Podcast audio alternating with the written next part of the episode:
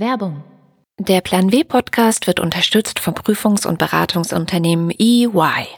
Bei EY heißt es Bring yourself, not just your subject. EY sucht Persönlichkeiten mit ganz unterschiedlichen Hintergründen, Ausbildungs- und Lebenswegen, Berufseinsteigerinnen und Berufseinsteiger genauso wie erfahrene Talente. Bei EY wird Diversität gelebt. Durch Vorgesetzte, die sie auf ihrer Laufbahn ganz individuell fördern und indem EY auf die Bedürfnisse der zukünftigen Generation eingeht. Wenn das alles für Sie spannend klingt, können Sie EY am 18. und 19. Mai beim zweitägigen digitalen Workshop Women at Consulting näher kennenlernen. Links zum Unternehmen und zum virtuellen Karriereevent für Frauen finden Sie in den Show Notes zu dieser Episode.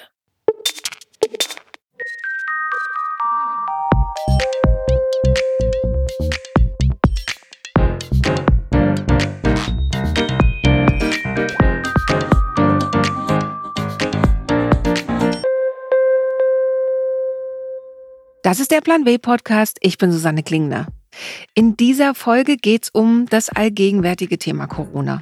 Es gibt nämlich in einem Wirtschaftspodcast, der auf Frauen und ihre Rolle schaut, im Moment eine ganze Reihe Fragen, die mich umtreiben. Sowohl, wenn ich an die jetzige Situation, aber auch, wenn ich an die Zeit nach dem Lockdown denke. Denn Frauen spielen gerade ganz wichtige Rollen. Sie stellen die Mehrzahl der Arbeitskräfte im Gesundheitsbereich, und sie sind im Moment überwiegend diejenigen, die zu Hause Kinder betreuen und unterrichten, während sie das Kunststück versuchen, daneben auch noch irgendwie ihrem Beruf nachzugehen. Und weil wir in diesem Podcast darauf schauen, wie Frauen das Wirtschaftsleben verändern, geht es diesmal und in der nächsten Folge um drei Dinge, die gerade in Bewegung sind. Frage 1. Wird die allgemeine Akzeptanz von Heimarbeit, die ja hierzulande plötzlich herrscht, dazu führen, dass Arbeitgeber auch nach der Krise ihren Mitarbeiterinnen und Mitarbeitern weiter mehr Flexibilität im Job zugestehen? Zum Beispiel eben durch Arbeiten von zu Hause aus, was in Sachen Vereinbarkeit schon immer gefordert wird. Die zweite Frage, die mich beschäftigt, wird in Beziehungen die Verteilung der Familienarbeit momentan vielleicht nochmal neu verhandelt, weil vieles schlicht nicht so laufen kann, wie es immer lief, sondern es neue Absprachen braucht? Und dann stellen sich ganz viele Menschen momentan die Frage, der wir als drittes und zwar in der nächsten Folge nachgehen werden, nämlich werden die Menschen in Pflegeberufen, also vor allem Frauen, nach der Pandemie besser gestellt werden, und zwar nicht nur in ihrem Ansehen, sondern sondern auch in der Bezahlung. Schauen wir also in dieser Folge erstmal auf all die Schreibtische, Küchentische, Esstische, an denen momentan bundesweit gearbeitet wird. Jetzt, nach vier Wochen Ausgangsbeschränkung, haben die meisten Menschen etwas Struktur in ihren Alltag bringen können und viele Firmen haben ihre Arbeitsabläufe umgestellt. Das ist anstrengend für alle Beteiligten, aber auch eine Chance, schreibt zum Beispiel Nina Strassner, Juristin, Autorin des Buches Kein Kind ist auch keine Lösung und Head of Diversity and Inclusion bei SAP. Sie schreibt, in jeder Krise steckt eine Chance. Für die Diversität und die Inklusion in den Unternehmen ist dieser brutale Reset-Knopf eine historische Möglichkeit, die wir kreativ und entschlossen nutzen sollten.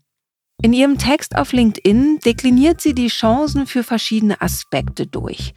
Zum Beispiel schreibt sie zum Stichwort Zeitgewinn, seien wir doch mal ehrlich, unter all ihren ausgefallenen Terminen werden auch welche sein, die sie nicht ungern aus dem Kalender löschen, weil sie schon immer Zeitfresser waren. Viele dieser Termine werden vielleicht gar nicht wieder neu aufgesetzt, wenn die Welt sich wieder dem direkten Kontakt von Menschen öffnen wird.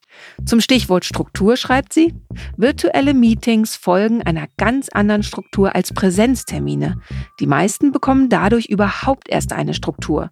Die ersten virtuellen Meetings mögen noch ungewohnt sein, es holpert und ständig bellt irgendwo ein Hund, niemand sagt etwas oder alle gleichzeitig. Eine schriftliche Agenda ist absolut notwendig, um Ergebnisse zu erzielen und Aufgaben werden viel sorgfältiger getrackt, verteilt und wahrgenommen. Und sie schließt ihren Text mit den Worten, wir haben alle Angst und Sorgen, aber wenn wir an das Mögliche glauben, wenn wir hinsehen, wo die wunden Punkte sind, dann können wir auch stärker aus diesen Zeiten hervorgehen. Prioritäten werden sich verschieben und viele werden sich dorthin verlagern, wo sie einst hingehörten. Aber machen wir mal den Realitätscheck. Bewegt sich da momentan so viel, wie Nina Strassner und viele andere hoffen? Kann diese Krise positiv genutzt werden? Wie sieht's denn in Unternehmen aus, in denen Heimarbeit bisher als unmöglich galt? Sophie Lukas ist 27 Jahre alt, lebt in Leverkusen und arbeitet bei PwC. Sie berät Unternehmen bei großen Veränderungen wie der Digitalisierung und zwar bei denen im Haus, also überall in Deutschland oder auch europaweit. Das heißt, normalerweise reist sie sehr viel im Arbeitsalltag.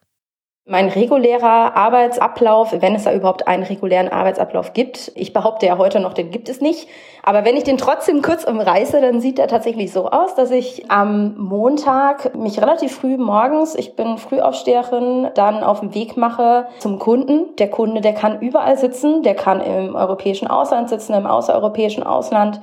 Der sitzt auch vielleicht um die Ecke. Da hatte ich jetzt die letzten sechs Monate das Vergnügen, tatsächlich mein erstes Heimschläferprojekt zu haben.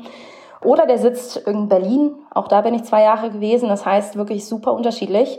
Je nachdem, wo ich dann bin, reise ich dahin und bin dann montags bis donnerstags in der Regel beim Kunden. Und freitags ist dann eigentlich der Tag, wo man dann die Kollegen, die jetzt nicht mit einem auf Projekt sind, überhaupt mal sieht im Büro. Und am Wochenende versucht man dann so ein bisschen abzuschalten, bevor der ganze Wahnsinn dann nochmal losgeht.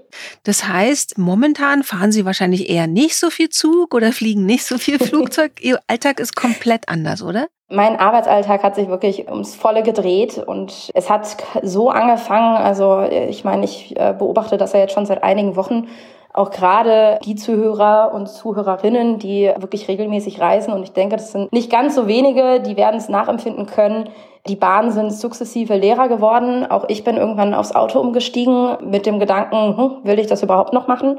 Und irgendwann kam dann der Tag der Tage, nämlich da, wo mein Kunde dann gesagt hat, okay, Frau Lukas, es geht nicht mehr. Mhm. Seit letzte Woche Montag ist es dann so, dass wir dann auch die Info bekommen haben, gar nicht mehr ins Office zu gehen und wirklich zu 100 Prozent von zu Hause aus zu arbeiten. Das heißt, Sie sitzen jetzt ständig vor der Computerkamera und reden da mit Menschen oder wie funktioniert es dann?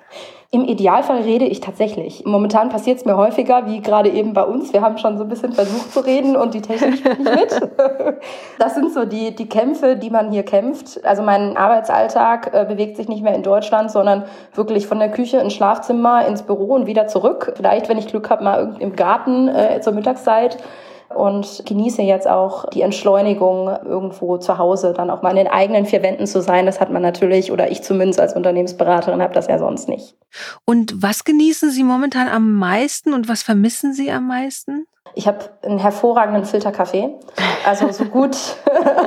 ähm, das finde ich absolut super, dass ich den jetzt wirklich auch in der Woche trinken kann. Ansonsten hat man ja wie immer so die typischen Büro-Kaffeeautomaten, die mal besser, mal schlechter sind. Von daher würde ich sagen, das genieße ich auf jeden Fall am meisten.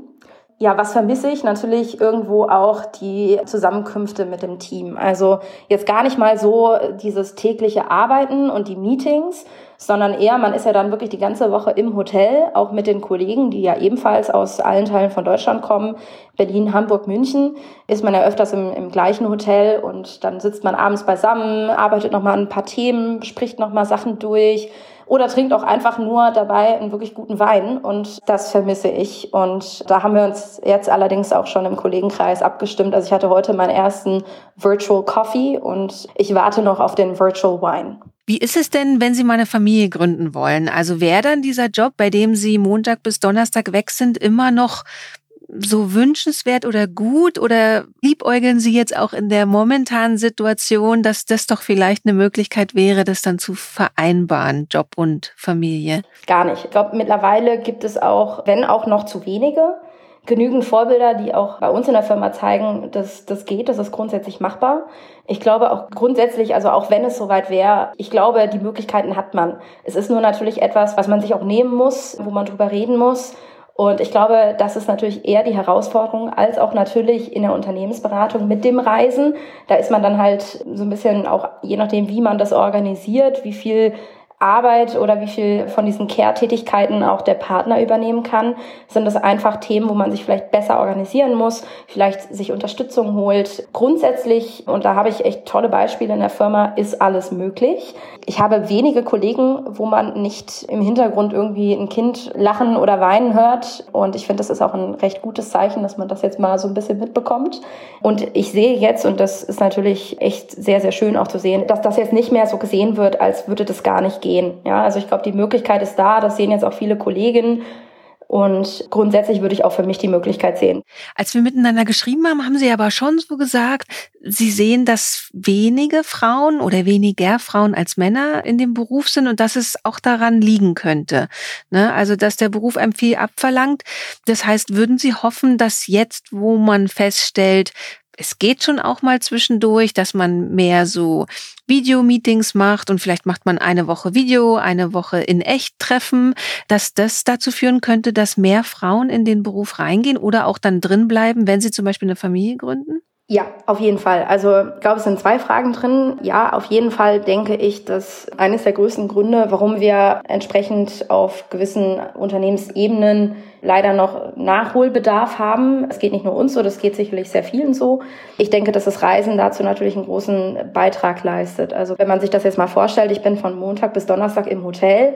Also das wird ja zumindest schwierig zu organisieren, wenn man da nicht wirklich jemanden hat, der, der das stattdessen übernimmt und auch an sich, und ich glaube, das ist eher der kritischere Punkt, nicht den Anspruch hat, dann wirklich immer da zu sein und da wirklich alles mitzubekommen. Auch das ist natürlich schwer, oder stelle ich mir zumindest schwer vor.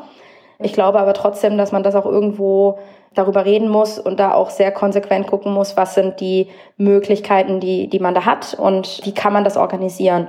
Ne? Also, dass man dann beispielsweise sagt, ich hätte gerne ein Projekt in der Nähe, dass man vielleicht für sich auch evaluiert. Und auch da sehe ich jetzt irgendwo die Chance, auch mit Corona, dass man erstmal wirklich hinterfragt. Wir haben vorher immer gesagt, Projekte macht man beim Kunden und das ist auch sicherlich richtig. Aber wo ist beim? Also heißt beim, dass ich tatsächlich irgendwo in Berlin sitze oder in München oder heißt beim, dass ich auch mal digital mich mit dem Kunden vernetzen kann und da das digitale Format nutzen kann.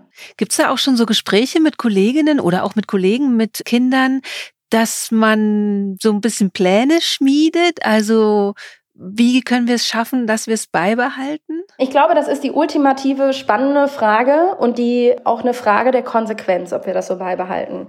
Ich könnte mir schon vorstellen, dass man, sobald die Quarantäne hier aufgehoben ist und alles irgendwo wieder in die normalen Bahnen findet, dass man genau das macht, was man vorher gemacht hat. Ich hoffe, dass das nicht so passiert.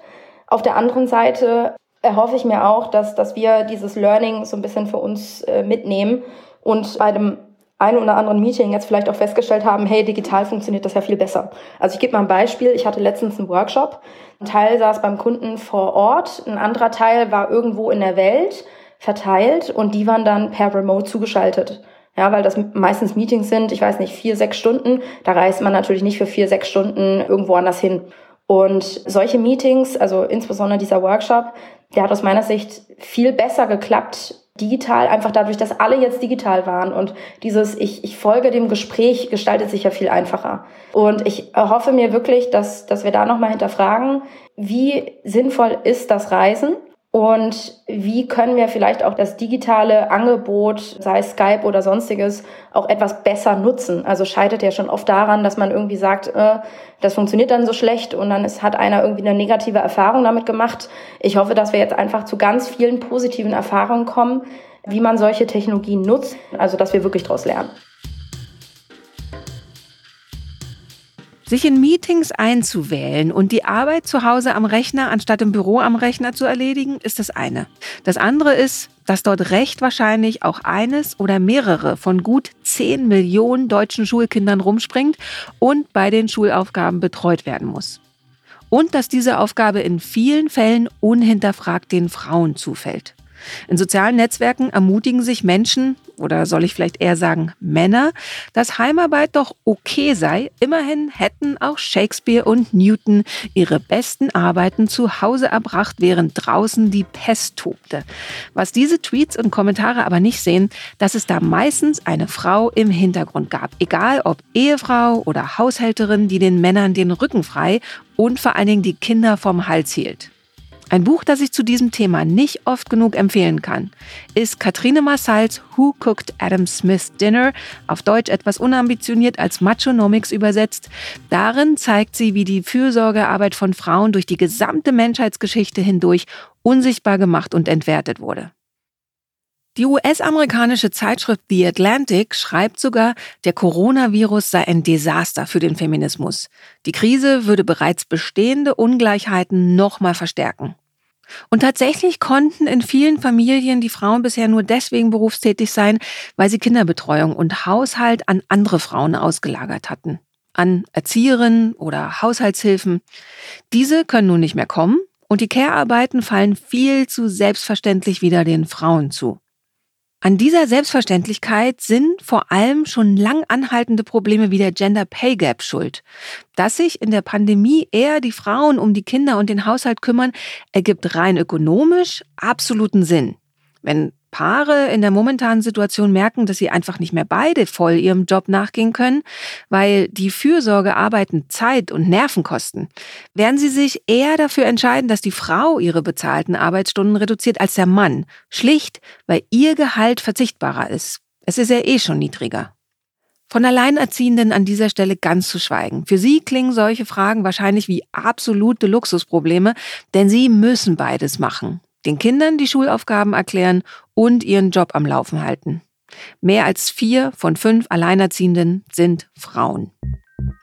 Aber Frauen, die in einer Hetero-Beziehung leben, die sollten jetzt besonders viel streiten oder, naja, also es muss ja nicht gleich in Streit ausarten, auch wenn Sie sich darauf einstellen sollten. Aber die Rollen gerade jetzt in komplizierten Zeiten zu verhandeln, darum wird keiner herumkommen, wenn sie nicht in die Mitte des letzten Jahrhunderts zurück will. Das Reden, Reden, Reden, Diskutieren und manchmal auch Streiten die einzige sinnvolle Maßnahme in Sachen Familienarbeit in der Pandemie ist, war auch das, was am Ende eines Gesprächs mit Tina Burkhardt stand. Sie leitet ein Unternehmen, das sie gemeinsam mit ihrem Mann gegründet hat. Es heißt Shift School und ist ein Fortbildungsinstitut für digitale Fähigkeiten. Aber mit drei Kindern sieht ihr Leben gerade sehr anders aus als noch vor vier Wochen. Mein Mann und ich haben ja gemeinsam ein Unternehmen, das im Weiterbildungsbereich tätig ist. Das heißt, natürlich ist da jetzt auch ein ganz großer Umbruch. Wir sitzen jetzt beide gemeinsam sozusagen zu Hause im Homeoffice, haben noch unsere Kinder hier und organisieren das jetzt eben gerade bestmöglich, dass man sozusagen einerseits genug Zeit und Raum hat, sich Gedanken zu machen, wie man denn auch sein Unternehmen neu aufstellt, anders aufstellt, wie man sag mal, alte Ideen vielleicht auch wieder ganz neu denkt. Und dazu braucht man eben Zeit, äh, Ruhe und auch muss gemeinsam drüber sprechen, was, wenn natürlich einige Kinder drumherum schwören, auch ein bisschen schwierig ist. ja. ähm, das heißt, ich versuche die Tage sehr gut zu strukturieren, dass es für jeden so eine ganz klare Routine auch gibt. Was wir jetzt gemacht haben, ist, dass wir entschieden haben, dass wir uns wochenweise abwechseln sozusagen, dass das mhm. einfacher zu handhaben ist, dass einer wirklich komplett arbeiten kann den ganzen Tag der andere nur mal morgens oder abends, wenn es irgendwo brennt und ansonsten komplett die Kinder macht und dann tauschen wir das nach einer Woche. Das heißt, früher sind Sie beide, Sie und Ihr Mann, in einem Büro gegangen. Sie haben nicht zu Hause gearbeitet. Nein, mhm. also natürlich können wir als äh, Unternehmer schon relativ flexibel arbeiten. Nur wenn Präsenzveranstaltungen waren oder beim Kunden Präsenzveranstaltungen, dann ist man natürlich dort gewesen. Wir sind aber trotzdem beide immer äh, ins Büro. Also wir wohnen in Fürth, sind dann nach Nürnberg äh, ins Büro gefahren jeden Tag. Morgens hat mein Mann die Kinder gemacht. Ich bin schon viel früher los und abends dann umgekehrt. Aber wir waren immer den ganzen Tag weg. Und wie ist es? Also gerade wenn beide Vollzeit arbeiten und so klingt es ja bei Ihnen, muss man sich ja wahnsinnig gut strukturieren. Und es ist ja oft dann auch wirklich auf Kante genäht. Also ich kenne das auch. Und ähm, das flutscht dann aber einigermaßen, solange nichts dazwischen kommt. Jetzt kommt natürlich mega was dazwischen. Funktioniert das auch? Also funktioniert es mit den Kindern? Funktioniert es auch in der Partnerschaft? Oder also wie sind da jetzt so die Erfahrungen bei Ihnen so nach zehn, Tagen. Das funktioniert ganz gut. Es hat aber auch noch einen anderen Hintergrund, dass wir das jetzt so wochenweise gemacht haben. Wir sind eine Patchwork-Familie. Das heißt, mein Mann hat eine große Tochter aus einer anderen Beziehung und ich habe auch eine große Tochter aus erster Ehe. Und dann haben wir gemeinsam eben noch eine kleine Tochter. Und es ist jetzt natürlich auch so ein bisschen drauf abgestimmt, wie die großen Kinder hier sind. Bei uns geht es jetzt auch ganz gut mit diesem wochenweisen Wechsel. Wir haben ein Unternehmen gemeinsam. Ne? Wenn jetzt mhm. zwei Arbeitnehmer irgendwo sind, die können nicht einfach sagen, äh, wir machen komplett eine Woche gar nichts. Mhm. Bei uns klappt es ganz gut. Ich muss sagen, wenn man sich immer wieder abstimmt, immer wieder auch bespricht, auch merkt, wenn es einen dann doch mal nervt und dem anderen sagt, pass auf, ich brauche jetzt doch mal eine kleine Auszeit, kannst du doch mal fünf Minuten die Kinder oder zehn Minuten nehmen, dann klappt es ganz gut. Und ich habe auch gemerkt, dass ich die Struktur gar nicht so blöd finde. Also natürlich, wir waren beide immer sehr viel arbeiten, auch viel unterwegs. Wir hatten Hilfe im Haushalt und wir haben auch dreimal die Woche nachmittags jemanden für die Kinder gehabt. Und jetzt ist man ja doch gezwungen, Sachen anders zu machen, Sachen neu zu überdenken. Und im Moment gefällt mir das eigentlich ganz gut, dieses, ich weiß, ich kann mich jetzt eine Woche sozusagen komplett äh, mehr oder weniger den Kindern widmen und danach kann ich eine Woche aber ganz in Ruhe, äh, zumindest tagsüber arbeiten, ohne dass ich immer hin und her switchen muss. Das klappt eigentlich ganz gut im Moment. Ob das ein Dauerzustand ist, das wird man sehen. Und auch das Homeoffice-Arbeiten, finde ich, gewinnt mehr Charme für mich, weil ich sehe eigentlich äh, zumindest ein paar Tage die Woche könnte das doch ganz schön und ganz angenehm sein. Denn ich glaube nicht, dass wir nochmal zu dem Arbeitsleben zurückgehen, wie es bisher war. Ich glaube schon, dass mhm. die Welt sich dann ähm, doch massiv geändert hat und vielleicht gibt es dann so eine Art Kombination aus mehr zu Hause, mehr Homeoffice, aber dann natürlich auch wieder viel bewusster ins Büro, andere Menschen treffen, Kollegen treffen. Und das ist auch eine große Chance, finde ich. Und haben Sie es bei Ihrem Mann schon angesprochen, dass Sie sich das ganz gut vorstellen könnten? Also vielleicht ja auch nicht die ganze Woche, aber so ein paar Nachmittage dann früher heim, um die Kinder mehr zu sehen und sich anders aufzuteilen? Das habe ich ihm äh, lustigerweise gestern Abend das mal gesagt. Mhm. Und er hat gesagt, ja, finde da eigentlich auch ganz spannend und äh, er ist da grundsätzlich relativ offen dafür, auch immer zu gucken. Er war das auch damals, der das vorgeschlagen hatte, mit, äh, weil ich sehr gerne sehr früh aufstehe, eher so eine Morgenroutine habe, gerne früh ins Büro gehe und da schon viel arbeiten kann. Er eher derjenige ist, der so ein bisschen später den Tag startet er wollte damals das auch, dass er eben morgens die Kinder macht oder die Lotte macht. Und das haben wir dann einfach getestet, passt es gut für uns und es hat auch gut funktioniert und darum haben wir das jetzt so gelassen. Und insofern sehe ich das Ganze jetzt auch so als so ein großes, ja, wie soll ich sagen, Familienexperiment. Also mhm. was könnte man anders neu denken und wie könnte man Sachen auch, die man vielleicht schon länger mal ändern wollte oder auf die man noch gar nicht gekommen ist, wie könnte man das anders machen? Aber es zumindest mal spannend ist für einen selber zu sehen, was es auch mit einem macht. Und so dieses, mhm. dass ich merke, ich habe doch die Sehnsucht nach den Kindern irgendwie ganz stark. Nicht, dass ich die sonst überhaupt nicht gesehen hätte, aber man wird sich ja jetzt auch bewusst, dass das Leben wahrscheinlich äh, doch ganz schnell sich ganz stark ändern kann und dass man doch mehr Zeit verbringen möchte mit den Menschen, die man halt doch äh, sehr lieb hat. Und es klingt so, als ob Sie früher auch schon als Paar sehr viel kommuniziert haben. Hat sich das nochmal gesteigert jetzt gerade in der Zeit? Ja und nein. Also dadurch, dass wir sehr viel, also wir saßen in einem Büro, beziehungsweise ich bin auch öfter dann mal ähm, ins Coworking, da war noch ein Coworking dabei, da wo wir sitzen, gewechselt, weil ich eben so das Gefühl hatte, ich brauche die Menschen um mich rum war es gar nicht so, dass wir den ganzen Tag irgendwie uns großartig ausgetauscht haben, natürlich kurz zu Business-Sachen, aber wir haben schon versucht, gerade diese ganzen Familienthemen, dieses wer kümmert sich um was, wer ist für was zuständig, immer wieder neu zu diskutieren, auch wenn es halt nicht funktioniert oder wenn einer richtig sauer auf den anderen war. Und jetzt ist natürlich noch viel mehr dazu gekommen, sich auch über, wie soll dieses Unternehmen eigentlich sich äh, weiter aufstellen, was mhm. sind so die neuen Sachen, die wir machen wollen dass wir da auch noch sehr viel äh, im Austausch dazu sind und gemeinsam an diesem Thema arbeiten. Und das ist schon abends, wenn die Kinder schlafen, sozusagen, haben wir dann immer noch ein bisschen Zeit, uns darüber äh, auszutauschen. Und es tut auch gut, neben all den Nachrichten, die jeden Tag auf einen einprasseln, so in die Zukunft zu blicken und zu gucken, was könnte man vielleicht wie machen? Wie könnten mhm. wir das eigentlich gestalten? Weil das auch so Mut gibt und Zuversicht und so einen so weitermachen lässt und man sagt, ja, komm, das äh, schaffen wir jetzt alle gemeinsam und dann ist das Leben zwar vielleicht anders, aber wer weiß, was es für Chancen auch bereithält. Mhm.